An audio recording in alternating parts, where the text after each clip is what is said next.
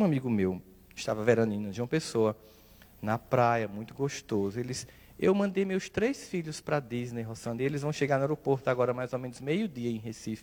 Vamos comigo recebê-los? Aí eu fiz, tu acha que eu vou sair daqui da praia para pegar um engarrafamento infeliz para chegar em Recife no aeroporto?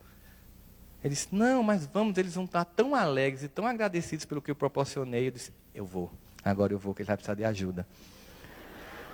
Achar que adolescente de classe média alta é agradecido quando eu sabia a criação que ele estava dando aos filhos, eu fui para fazer terapia de apoio mesmo.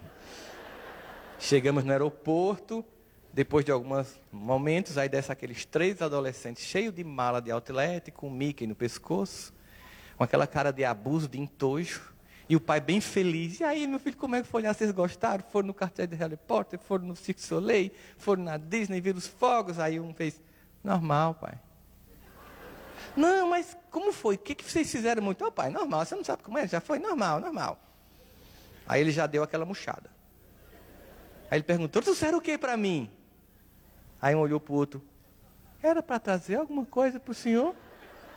Ele tinha dado a cada um 5 mil dólares só para comprar coisas para eles, mas não se lembraram do pai. Para piorar a situação, ele fez, mas hoje é o meu aniversário. Nenhum lembrava. Aí, sabe quando você fica com vergonha da vergonha que o outro está passando na sua frente? Eu não sei o que é pior, passar a vergonha ou ver a vergonha do outro. Se eu tivesse um buraco eu me enterrava, ele se enterrava. Sim, a gente entrou no carro naquele clima de silêncio constrangedor. Já aconteceu com vocês? Ninguém fala no assunto porque foi tão triste que fica aquele silêncio. No meio do caminho, ele estava construindo, estava um, num prédio, estava reformando a cobertura que ele tem.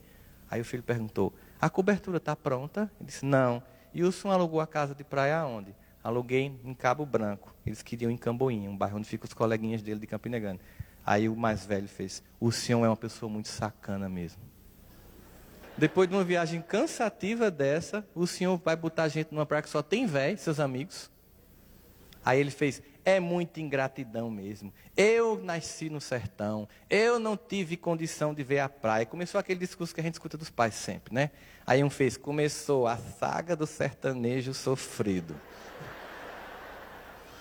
Aí ele olhou para mim e fez aquela pergunta que vocês sabem que eu detesto que me façam, né? Roçando, o que é que você acha disso? Aí eu disse assim: se você tivesse feito 5% do que os seus filhos fizeram agora com você, com a sua mãe ou com seu pai, o que teria acontecido? Ele dizia, eu estava sem o queixo há muito tempo. Eu disse, e você odeia seus pais? Ele disse, não, amo profundamente. Eu disse, sabe por quê? Porque eles foram seus pais e você não é pai. Você é um moleque, amiguinho dos seus filhos.